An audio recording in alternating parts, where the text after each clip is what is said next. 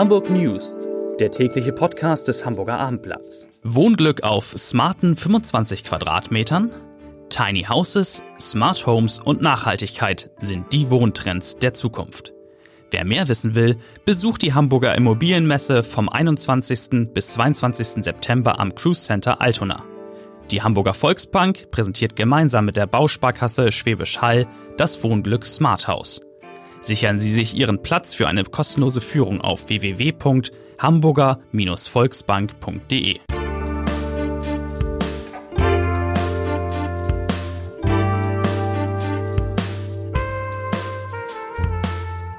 Herzlich willkommen. Mein Name ist Lars Heider und heute geht es um ein Thema, das alle Hamburger betrifft, die neue Grundsteuer, bei der es ja eventuell ganz schön teuer werden kann. Außerdem sprechen wir über die abgesagte Elbchaussee, über Brillen aus dem Internet, die es jetzt auch offline gibt und über einen Besuch beim sogenannten Donnerstagsräuber. Zunächst aber wie immer drei Nachrichten in aller Kürze. Nachricht Nummer eins. Die Hamburger Hochbahn prüft derzeit nach unseren Informationen mit Hochdruck eine bisher nicht vorgesehene Haltestelle für die geplante U-Bahn-Linie 5 und zwar möglicherweise direkt auf dem Gelände des UKE. Zitat des Sprechers Christoph Kreinbaum, wir schauen uns gerade in der Tat noch einmal ganz genau an, wie wir das UKE noch optimaler anbinden könnten. Noch optimaler ist gut gesagt. Nachricht Nummer zwei. Die Gewalttäter bei den G20-Protesten im Jahr 2017, zwei Jahre schon her, in Hamburg kamen wohl mehrheitlich aus Hamburg und dem Umland aus der Umgebung. Von den bis Anfang Juli ermittelten 942 Tatverdächtigen stammten mindestens 61,5 Prozent aus Hamburg, Schleswig-Holstein und Niedersachsen. Das geht aus einer kleinen Anfrage der AfD Bürgerschaftsfraktion hervor. Und Nachricht Nummer drei, weil es so viele Leute gefragt haben, die wichtigste Frage für morgen ist, gibt es noch Karten für das Länderspiel Deutschland gegen Holland? Die Antwort ist, nee, gibt's nicht mehr. Das Volksparkstadion ist ausverkauft. So, vier liebe Kolleginnen und Kollegen sind zu Gast und wir beginnen mit Franziska Coesfeld aus der Online-Redaktion, die die Breaking News des Tages zumindest hat für alle die, die in Richtung Elbvororte oder aus Richtig. den Elbvororten unterwegs sind. Was ist da passiert mit unserer schönen Elbchaussee? Es hat einen Wasserrohrbruch gegeben bei einer Hausschlussanleitung. Zum Glück war es nur eine Hausschluss äh, Hausanschlussleitung. Und das hat dazu geführt, dass die Elbchaussee abgesackt ist. Auf einer Länge von fünf Metern immerhin. Ähm, richtig abgesackt, also richtig so. Man ehrlich gesagt auf den Fotos so richtig dolle sieht man es nicht. Aber nichtsdestotrotz zwischen der Liebermannstraße mhm. und dem Hohenzollernring äh, gibt es eine Sperrung. Kein Auto kommt da durch. Und wenn jetzt wir diese, wir zeichnen ja diesen Podcast immer etwas früher auf, als wir ihn dann ausstrahlen. Aber wenn man heute Abend 18, 19 Uhr da unterwegs ist, muss man damit noch rechnen, dass da noch was ist? Definitiv. Okay.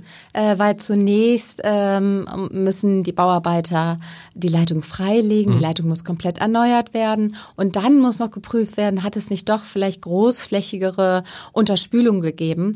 Und ähm, deswegen bis morgen Mittag oder ich tippe auch die nächsten Tage wird da gesperrt sein.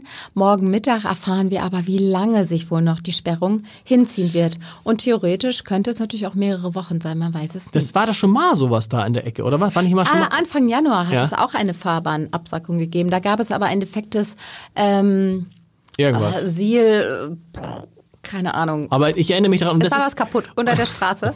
Und äh, da war auch gesperrt. Und das auch für einige Tage. Deshalb, ich weiß, weiß schon, warum ich nicht in Elbvororten äh, lebe. Vielen Dank. Bob Geisler ist da auch aus der Online-Redaktion, unsere Online-Redaktion recherchiert, wie verrückt. Es geht um Mr. Specs. Habe ich das richtig ausgesprochen, Bob? Ja, Mr. Ja. Specs. Um Brillen. Du hast mhm. gleich zwei Brillen auf. Äh, das sehe ich gerade. Eine äh, verschiedene. Eine Lesebrille und eine. Und eine Fernbrille. Eine Fernbrille, genau. genau. Ja. Mr. Specs ist bisher ein Unternehmen gewesen, erzähl du selber, das im Internet Brillen verkauft hat. Genau. Mr. Specs ist eigentlich der größte äh, europäische Online-Händler für äh, Brillen. Ja. Ähm, und nun erleben wir sozusagen die interessante ähm, Nachricht, dass ähm, dieses Online-Unternehmen sich traditionelle Läden anschafft, eröffnet. Okay. Und zwar ähm, jetzt das erste Geschäft ähm, im Alstertal Einkaufszentrum. Überhaupt das allererste Geschäft in, in Europa, das allererste Geschäft in Hamburg? Nein, die haben schon ähm, insgesamt äh, zwölf mhm. ähm, stationäre Geschäfte. Ähm, aber es ist auf jeden Fall das erste jetzt in Hamburg und Sie können sich auch vorstellen, noch äh, zwei, drei andere Standorte in Hamburg zu öffnen, in der Innenstadt oder auch noch in einem anderen. Warum, warum machen die das? Weil eigentlich normalerweise Firmen, die im Internet ihre Geschäfte machen, neigen nicht dazu, dann offline noch irgendwelche Läden zu eröffnen. Ja, ganz ungewöhnlich ist es nicht. Es ist ja durchaus so, dass Amazon auch bis zum gewissen Grade mit so äh, mit Läden experimentiert Mhm. oder der ein oder andere Pop-up-Store von äh, Zalando auftaucht. Aber in der Tat ist es so, dass natürlich das Brillengeschäft nochmal wieder ein etwas Besonderes ist, besonders beratungsintensiv. Und es hat sich herausgestellt, dass man zwar einfache Brillen im Netz relativ gut verkaufen kann, dass aber, wenn es dann in Richtung Gleitsichtbrille zum Beispiel geht, dann doch die Leute im Wesentlichen in die Geschäfte gehen oder zum Optiker äh, an der nächsten Ecke gehen. Und äh, solche komplizierten Brillen, die kann man äh, übers Netz nur sehr schwer verkaufen. Auf der anderen Seite liegt aber äh, auf der Gleitsichtbrille die größte Marge in der Branche. Weil so eine, so eine andere Brille, ich meine, ich habe ja auch immer, ich kaufe mir immer so fünf, sechs Lesebrillen, weil ich die immer verliere. Die kosten ja, was kosten die? Vier Euro. Ja, Bei, bei Butnikowski. Ja, die ganz günstigen sozusagen, da braucht man dann auch keine besondere Beratung. Genau. Aber bei diesen komplizierten Geschichten, da wollen die Leute eben dann doch die Beratung vor Ort haben. Und bei Mr. Specs war es bisher so in Hamburg, dass die mit Partneroptikern zusammengearbeitet haben, die dann auch den Sehtest und so weiter angeboten haben. Ähm, das ist aber natürlich ein relativ kompliziertes Konzept. Also wenn man dann erstmal noch wieder zum Optiker irgendwo hinfahren muss, äh, dann ist ja im Grunde genommen der ganze Be Bequemlichkeitsvorteil Ist weg. Äh, Shopping im Internet ist dann weg. Interessanterweise umgekehrt, der große, die große Nummer eins im stationären Handel, Vielmann macht genau das Umgekehrte, versucht das Geschäft im Online aufzubauen, richtig? Ja, sie versuchen es, wobei Vielmann ja ähm, über viele Jahre hinweg extrem skeptisch war in diesem Bereich. Ähm, Günter Vielmann hat auch mal gesagt, also die Brille im, im Netz ist ein Zufallsprodukt im Grunde genommen. Ähm, mittlerweile haben sie ein bisschen umgedacht und sind jetzt dabei, auch da sich in Richtung Online zu bewegen. Das geht aber erstmal auch in Richtung ähm, Brillenanprobe im Netz, solche Okay. Geschichten und dann der Verkauf, der steht immer noch dann bevor. Das wird noch kommen möglicherweise. Vielen Dank, lieber Bob. Christoph Heinemann ist auch im äh, Studio. Christoph Heinemann muss ich gar nicht erzählen, Polizeireporter. Investigativer Reporter, einer unserer besten Reporter. Was, was, was rede ich denn? Was, Ach, doch, was redest du da? Was rede ich denn? Christoph, das klingt doch gut. Du hast etwas gemacht, darüber müssen wir jetzt mal ein bisschen länger sprechen. Du hast nämlich den Donnerstagsräuber. Das ist dieser Mann, der ähm, has, mehrere, drei Hasper-Filialen. Ja, Michael Jauernick heißt er. Darf man sogar sagen, den Namen? Ja. Darf man sagen, Nein? hat er nichts gegen. Hat er er hat uns auch, äh, beziehungsweise mir fleißig Briefe geschrieben schon aus der Haft heraus. Hat mir seine Lebensgeschichte eigentlich schon erzählt, bevor ich ihn getroffen habe. Und dann bist du Ähm, einfach mal hingefahren. Genau, ich habe ihn besucht, ich habe mit seinem Anwalt gesprochen, habe mir eine Genehmigung geholt von der Behörde und bin dann hingefahren. Das ist interessant. Also ins Gefängnis, wo sitzt der Santa Fu? Nee, Untersuchungsgefängnis. Untersuchungsgefängnis, noch. Er steht ja noch vor Gericht. Steht noch vor Gericht. Genau. Entschuldigung, ist ja noch, das, der, das Urteil steht noch aus. Und dann hast du, bist du ins Gefängnis gefahren, hast da dich mit ihm mal ein paar Stunden unterhalten. Genau, ich finde ihn, ist, er ist eine ganz spannende Figur eigentlich, weil er ja also offensichtlich ein Krimineller ist, der ja auch Taten begangen hat, die man nicht verniedlichen sollte. Ja. Gleichzeitig sagt sein Anwalt zum Beispiel, dass er intellektuell das eigentlich gar nicht nötig hätte, Bankräuber zu werden. Äh, Der hat auch viele Verfassungsbeschwerden im Laufe seines Lebens in Haft gewonnen tatsächlich. Sogar der Vizepräsident des Verfassungsgerichts hat ihn mal besucht, ähm, weil er eben ein rechtskundiger Mann ist, trotz allem. Okay. Wie hat er auf dich gewirkt? Jemand, der wie seine Geschichte unbedingt erzählen will, der narzisstisch ist, wie es im Ja. Gerichtssaal hieß, ja. Eindeutig, ja. Ich glaube, er ist gleichzeitig ist er eine bemerkenswerte Figur, aber auch eine traurige Gestalt, weil er das nicht so richtig wahrhaben will, dass er den falschen Weg gewählt hat. Äh, Seine Mutter, zu der er eine ganz besondere Beziehung hatte, hat ihm auch immer wieder gesagt, ähm, sie findet das nicht gut, sie wollte nicht in seine Luxuswohnung rein. Äh, sie hat gesagt, sie hätte lieber ein Mädchen bekommen als ihn, Okay. weil die wäre bestimmt kein Madid geworden. Und wenn man ihn darauf anspricht, dann ist es wie so ein Festplattenfehler im Kopf. Also er kann das nicht zueinander bringen, er kann das nicht richtig akzeptieren. Er sagt dann, ich habe mich doch um meine Mutter gekümmert, ich habe doch so viel gemacht. Also er will das alles nicht so richtig wahrhaben. Du hast ihn getroffen. Wie schwierig ist es dann, so eine Geschichte aufzuschreiben? Ich glaube, die Schwierigkeit ist, dass man ihm ja keine, keine übergroße Bühne bauen darf. Genau, und ich. habe mir jetzt Mühe gegeben, das ein bisschen einzuordnen, dass man eben auch äh, sieht, was er gemacht hat, dass darunter auch Leute gelitten haben. Ähm, er selber würde das ja so gern so ein bisschen, äh, er wird ja auch Richard Gere genannt, in Anlehnung an den Schauspieler. Sieht so ein bisschen so aus, ne? So ein Ja. bisschen graue Haare und so ein bisschen, sieht, sieht wirklich Das, ein bisschen das so kann man aus. sagen. ne? Genau, er ja. sieht, er sieht, sieht blendend aus für sein Alter, das Ja. kann man ruhig so sagen. Ähm, gleichzeitig versucht er sich zu inszenieren wie so der, der altmodische Bankräuber, halt wie in so einem Hollywood-Film, der es nochmal wissen will. Aber ganz real, er hat einen Menschen fast getötet in der Haspa, in der Holzenstraße. Ähm, also man sollte es nicht verniedlichen, was er gemacht hat. Du machst es auch für ein neues Magazin, das das Hamburger Abendblatt herausgibt.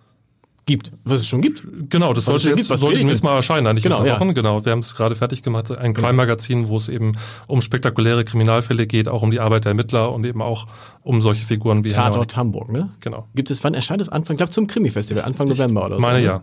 Ich war ein bisschen irritiert, weil es steht unten steht schon ein Pla in, in unserer Geschäfte steht schon ein Plakat, deshalb war ich kurz irritiert. Ich müsste es eigentlich besser wissen, es erscheint zum Krimi-Festival. Aber erstmal erscheint der Text über den Richard Gere, der Hasper-Filialen ausraubt, den man demnächst auf abendblatt.de lesen kann. Ja, vielen Dank, lieber Christoph Andreas Dei aus unserer landespolitischen Redaktion ist da. Das wichtigste Thema, aber auch das komplizierteste Thema zum Schluss. Tief durchatmen, es geht um Grundsteuer. Ja, nicht halb so sexy wie der Bankräuber. Also, aber total wichtig, weil kann sein, dass es auf einige Leute böse Überraschung zukommt, je nachdem, wie die Grundsteuerberechnung nun ausfällt. Wenn wir mal ganz am Anfang, ganz am Anfang anfangen, das ist für den Anfang immer immer ganz gut, ganz am Anfang anfangen. Das Grundsteuerberechnung muss, musste geändert werden. Dafür hat Olaf Scholz als Bundesfinanzminister ein System vorgelegt. Das könnten jetzt theoretisch die Länder alle annehmen. Du verbesserst mich, wenn ich äh, Quatsch erzähle. Hamburg tut sich aber schwer, sich für dieses Grundsteuermodell zu begeistern. Warum? Das ist so nicht nur Hamburg, vor allem auch Bayern und Okay. einige andere Länder auch. Es war in der Tat so, dass ähm, das Bundesverfassungsgericht die alte Grundsteuer gekippt hatte. Es musste eine neue her, die muss bis Ende des Jahres beschlossen sein. Dann hat Scholz, also das Bundesfinanzministerium, Mitte Juni ähm, sich mit den Ländern auf einen Entwurf erstmal geeinigt und hat äh, eine Öffnungsklausel dann hineingeschrieben, die es also den Ländern erlaubt, äh, eigene Wege zu gehen. Und diesen eigenen Weg zu beschreiten, das ist das, was du sagst, damit tut sich Hamburg und Bayern sehr schwer. Warum? Ursprünglich waren diese beiden Länder, einige andere auch, aber vor allem die beiden ja für ein Flächenmodell. Das heißt, sie wollten die Grundsteuer künftig allein nach der Fläche von Grundstücken und Immobilien berechnen. Das ist wunderbar einfach und Genau. versteht jeder. Ähm, und Das heißt, je, je größer wenig- die Fläche, desto mehr Grundsteuer. Fertig. Genau, richtig. Und äh, ist äh, wenig bürokratischer Genau. Aufwand.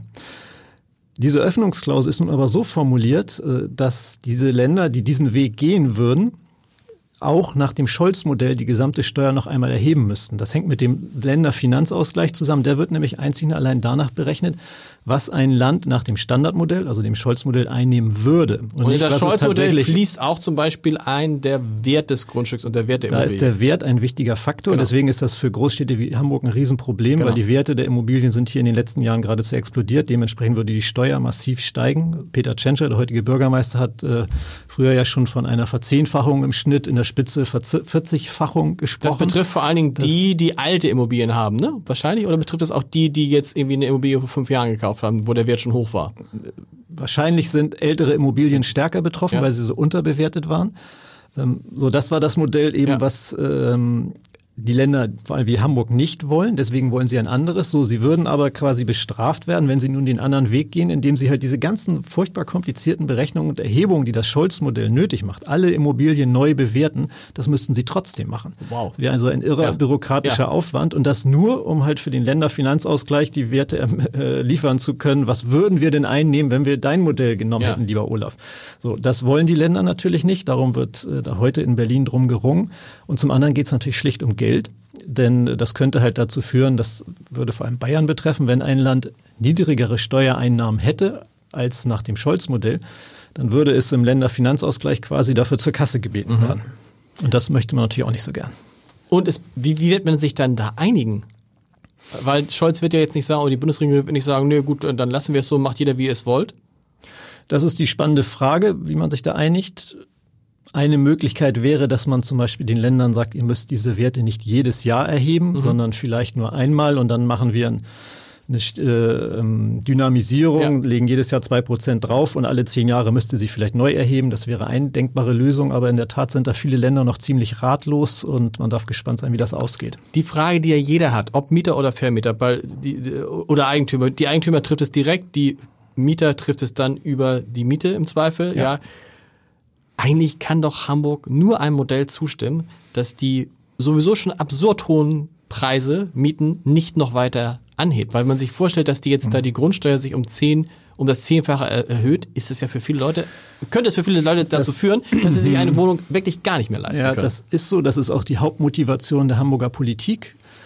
Genau das zu vermeiden. Auf der anderen Seite muss man sagen, die bisherige Grundsteuer ist so absurd und ungerecht, ja. dass das in jedem Fall rauskommen wird, dass einige Leute viel, viel mehr zahlen, weil auch jetzt gibt es das schon so, dass eine Wohnung äh, in einem, sagen wir mal, nicht so angesagten Stadtteil äh, zahlt 100 Euro im Jahr und eine vergleichbare Wohnung zwei Stadtteile weiter zahlt 1000 Euro. Mhm, stimmt. Das ist mehr oder weniger zufällig. Ja. Das heißt natürlich, wenn man es gerechter machen wollte, würden sie beide künftig 500 Euro zahlen. Dann sagt der eine, schön, 500 Euro pro Jahr gespart ja. und der andere geht auf die Straße mit Transparent und sagt, Verfünffachung, das ist ja unmöglich. Das ist aber eigentlich der Sinn dieser Reform. Mhm. Also mit anderen Worten, es gibt in jedem Fall auch für einige Leute Belastungen oder gefühlte Ungerechtigkeit. Und das Interessante ist ja, du hast es vorhin gesagt, es muss bis Ende des Jahres entschieden werden. Das heißt, es, die Entscheidung wird komplett in den Hamburger Wahlkampf reinspielen. Ja, also es muss auf Bundesebene das Gesetz verabschiedet sein okay. bis Ende des Jahres, sonst fällt die Grundsteuer weg. Das will niemand, jedenfalls. Doch, ja, wir, wir alle, wir, wir, wir alle, aber niemand alle, ja. in den, äh, vor allem ja. in den Kommunen, für die ist das die Haupteinnahme okay. oder eine Haupteinnahmequelle. Die Länder haben dann im Nachgang noch ein bisschen Zeit, ihre eigenen Gesetze zu machen, okay. wenn sie denn eigene machen. Aber auch da ist äh, ziemlich Druck auf dem Kessel, weil da neue Software implementiert werden muss. Die müssen Leute einstellen dafür. Also das ist jetzt nichts, womit sie sich noch sehr viel Zeit lassen können. Vielen Dank. Und wie immer, wie immer auch zum Ende dieses Podcasts, und hätte ist der, der Bob Geister mit seinen Lesebrillen schon weg, die hätte ich nämlich jetzt gebraucht. Äh, kommt, ich habe meine Lesebrille, weiß nicht, wo sie ist. Äh, äh, kommt der Leserbrief des Tages. Und es geht um die Berichterstattung, die auch wir hatten zum Thema, äh, dass es einfach nicht mehr genug äh, leidenschaftliche engagierte, charismatische Politiker gibt. Dazu schreibt Karl-Heinz Schröder. Schauen Sie sich die große alte SPD an, die ich früher jahrzehntelang gewählt habe. Ein Bild des Jammers. Eine über Monate laufende, ununterbrochene Satiresendung, es ist zum Verzweifeln. Um es kurz zu machen, ich wünsche mir wieder einen Typen wie Gerhard Schröder im Kanzleramt. Clever, führungsstark, mutig. Daneben polarisierende Kupikis und Stegners, interessante Mischung, die mal Schwung in die schlaffe, mittelmäßige Politikerszene bringen. Und ich wünsche mir einen echten Macho als Verteidigungsminister. Hops. Und was haben wir? Ja, äh, ja, so äh, klare Kante von Herrn Schröder. Vielen Dank dafür. Wir hören uns morgen wieder. Tschüss.